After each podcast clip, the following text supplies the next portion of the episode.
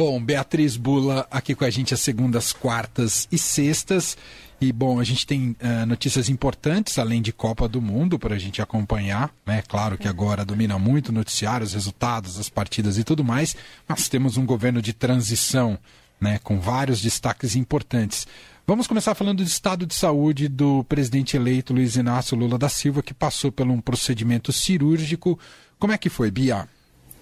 Pois é, Manuel, ele foi internado ontem no Hospital Sírio-Libanês, hoje de manhã foi liberado já, já está em repouso na casa dele aqui em São Paulo. É, ele passou por uma cirurgia para retirar uma lesão na garganta. É, essa lesão já tinha aparecido é, na, no, no check-up ali que ele fez antes de viajar para o Egito, quando ele foi participar da COP27. É, o Lula já teve em 2011, teve um, um, câncer na laringe, ele faz acompanhamento médico, portanto, desde então, tratamento com fonoaudióloga também. É, e durante a campanha, a voz dele chegou a chamar bastante atenção, né? Por, porque ele é, aparentou estar tá bem mais rouco é, do que ele era antes. É, há uma expectativa de que isso até melhore depois dessa cirurgia, mas enfim, o fato é que não há nenhum indicativo de, é, de que a mancha branca que havia aparecido nos exames que ele é, realizou antes da viagem para a COP, de que seja alguma coisa maligna. A nossa repórter aqui que cobre saúde, a Fabiana Cambricoli, ela conversou inclusive com um médico é, que é cirurgião de cabeça e pescoço do Siri, que fez parte da equipe que realizou o procedimento. Ele explicou para ela como foi, durou mais ou menos 40 minutos e chance de malignidade, né, nas palavras dele, é quase zero, né? Ou seja, não há muita, não há nenhuma dúvida ali sobre presença de células cancerígenas, então tudo indica que o presidente eleito já vai retomar as atividades dele muito em breve. Inclusive, ele tem uma previsão de viagem para Brasília essa semana e está mantida. É, a expectativa é que ele fosse na terça-feira, isso deve passar para quarta, mas ainda assim nenhuma grande alteração, portanto, é, na sua agenda de trabalho. Né? Ele é, vai para Brasília, onde já se reúne a equipe de transição. Nas últimas duas semanas, é, o próprio vice-eleito Geraldo Alckmin está despachando lá de Brasília, do CCBB e todos os aliados aí e quase 300, mais de 300 pessoas que fazem parte dessa equipe de transição também têm circulado lá pelo prédio do CCBB. É, e então o Lula deve ir para lá sem é, muita previsão de retorno por hora, ou seja, pode ser que a gente comece a ver a partir desta semana, portanto, o Lula passando mais tempo em Brasília do que em São Paulo. A expectativa é que ele é, comece a passar mais tempo lá daqui até a posse. Em 2002 ele chegou a se mudar para Brasília só uns dias, apenas alguns dias antes da posse, ficou na Granja do Torto a convite do então presidente Fernando Henrique Cardoso. Dessa vez, nada indica que haverá um convite por parte do presidente Bolsonaro, né, para ele se hospedar em alguma das residências aí da presidência. É, então, o Lula deve usar, portanto, como base ali onde ele vai ficar é, ele tem ficado num hotel na Asa Sul de Brasília, deve continuar se hospedando lá, mas alguns aliados discutem a possibilidade de alugar uma casa, de ficar na casa de algum aliado, mas isso também vai depender um pouco é, de um pedido, inclusive, que foi feito pelo PT na semana passada para que é, esses gastos do é, presidente eleito Lula sejam arcados aí de alguma maneira é, pelos cofres públicos, uma vez que ele usou um jatinho particular de um empresário amigo dele, o Seri Pierre Júnior, é, para ir para a COP e isso virou alvo de muita crítica. Então se debate agora quem que vai arcar, portanto, com esses custos é, do Lula, agora já presidente eleito, não mais em campanha, portanto, daqui até a posse. Enfim, cenas dos próximos capítulos.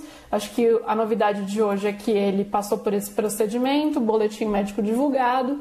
É, segundo os médicos, tudo bem, tudo sob controle, e ele deve diminuir um pouquinho o ritmo aqui nesse começo de semana, portanto, poupar um pouco a voz.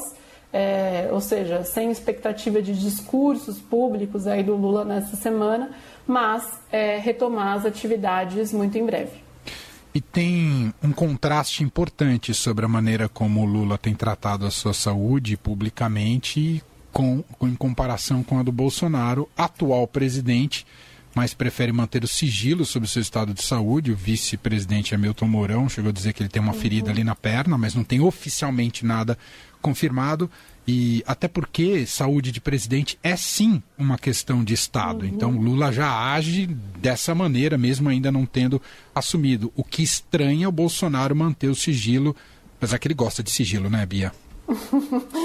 pois é, e aí tá aí uma das promessas, inclusive, né, de, é, de, de, medidas que o presidente eleito Lula deve revogar assim que assumir o Planalto. Ele disse que vai revogar esses sigilos de 100 anos que foram impostos aí durante o governo Bolsonaro, alguns inclusive sobre questões de saúde dele, como a questão da vacinação, né? É, mas é, é isso que você bem mencionou, Emanuel. O presidente Bolsonaro está sem compromissos públicos é, e sem comparecer no Palácio do Planalto praticamente desde a eleição. É, é, um sumiço significativo. É, o Mourão chegou a dizer que ele tá com. É, tem, tem, uma ferida na perna que está agravada por erisipela, erisipela, que é uma inflamação na pele bastante grave, né, causada por infecção bacteriana e de fato é, pode causar inchaço, febre, e, e, enfim, isso é uma coisa preocupante. É, então, seria uma ausência pública aí plenamente justificável, mas a gente tem pouca informação é, sobre o estado é, de saúde do, do presidente Bolsonaro.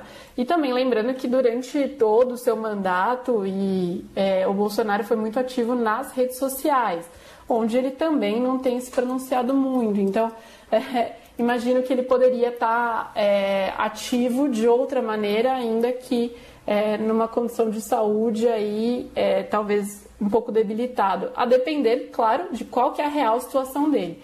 Mas é, o Lula, como você mencionou, ele trata assim com essa transparência também, muito porque durante toda a campanha, durante todo esse ano, é, o Lula foi alvo de muita desinformação com relação à saúde dele, né, Manuel? O Lula que Sim. assume é, a presidência é, com 77 anos, portanto, é, numa idade bastante alta, vai deixar a presidência aos 81 anos, né? Depois, quando ele assumir para esse mandato de quatro anos. Então, é, ele foi diversas vezes se especulou sobre a condição de saúde dele, se ele teria condições de é, ser presidente, de governar, que é algo, inclusive, que aconteceu bastante na eleição americana também com o Biden, presidente é, eleito mais velho nos Estados Unidos, é, e o Trump explorava muito isso, dizia que o Biden estava senil. É, né, não estava em condições de governar. Mas, enfim, é, tanto por conta do câncer que ele teve, o Lula, como por conta dessa desinformação, a equipe dele tem costumado divulgar assim um boletim médico ali do Sírio é, assim que não antes dele ser internado, né, tanto na internação para os exames como agora para esse procedimento, eles divulgaram depois que ele já, já tinha saído, já estava bem, é, mas divulgaram as informações. E o Bolsonaro segue aí é, com, completamente sumido.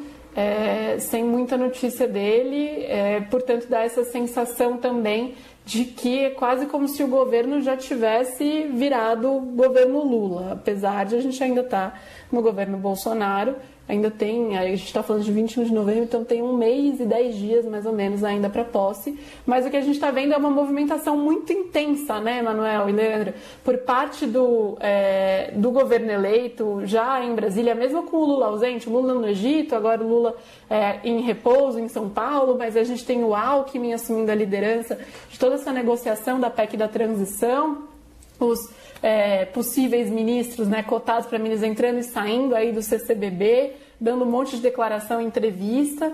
É, acho que cresce a, a especulação sobre os nomes, sobre o que o próprio Lula está pensando sobre uma série de assuntos. É, mas, enfim, o governo eleito está trabalhando já com uma agenda muito, muito intensa.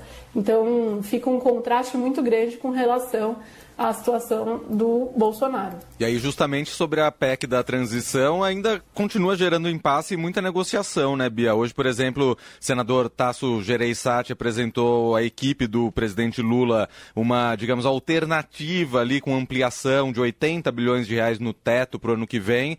Essas negociações ainda devem se estender pelos próximos dias, né?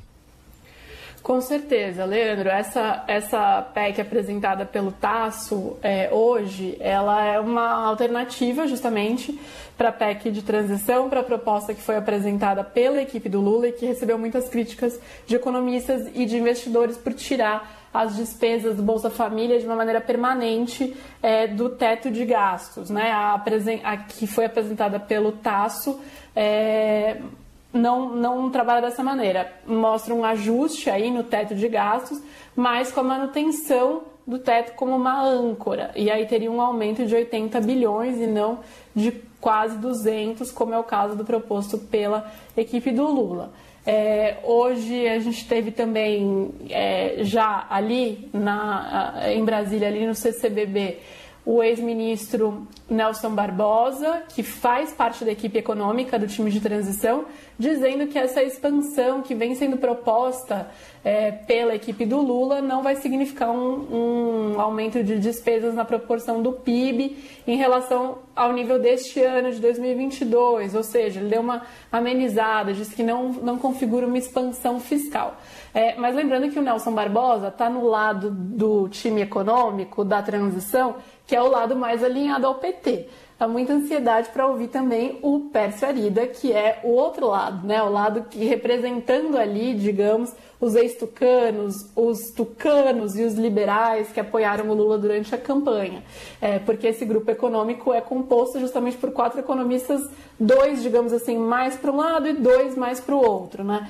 Então, é, haver é, nessa volta do Lula, eu cheguei a comentar isso com o Emanuel na sexta passada, uhum. é, nessa volta do Lula, quais sinais que ele vai querer dar, porque até agora a gente tem visto tudo isso ser tocado pela equipe econômica, mas o próprio Lula pode dar sinais mais claros, estando aqui no Brasil a partir de agora, é, de quais são as concessões que eles estão dispostos a fazer nessa PEC da transição, ou qual é a estrutura nova da equipe econômica do seu futuro governo, de maneira aí a talvez fazer uma sinalização mais clara aos economistas, ao mercado financeiro, aos investidores, é, de como o novo governo vai tratar uma série de questões e não só é, a questão do teto de gastos, mas também o que vem no lugar do teto de gastos, é, como vai se encaminhar uma possível reforma tributária. São todos componentes que vão é, formando aí a ideia do que o novo governo pretende. Então, por, por enquanto, está mais limitado na discussão da, da PEC da transição,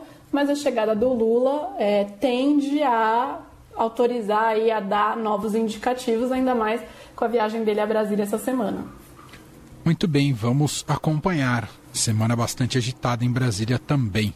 Uh, essa é Beatriz Bula, saber também como é que a Copa vai mexer. Eu estou bem curioso para quinta-feira, para ver se esse governo de transição, qual camisa da seleção brasileira vai utilizar. Estou é. bem curioso para essa foto o, da quinta-feira. Diga. O Lula falou que usaria a camisa amarela, né? Então eu acho. É legal se ele usar mesmo. É, há uma, há, houve uma tentativa durante a campanha, da, por parte da campanha do Lula, de utilizar a bandeira brasileira e as cores verde, amarelo e azul, e não só o vermelho nas peças de campanha. Então eu imagino que a Copa vai ser inclusive um momento propício aí é, para o Lula e para sua equipe para de fato é, usarem roupas aí amarelas, talvez a própria camisa da seleção, é, que ficou muito associada ao bolsonarismo né, durante os últimos anos. Muito bem. Bia volta com a gente na quarta-feira. Um, um beijo para você, Bia. Até lá. Até quarta. Beijo.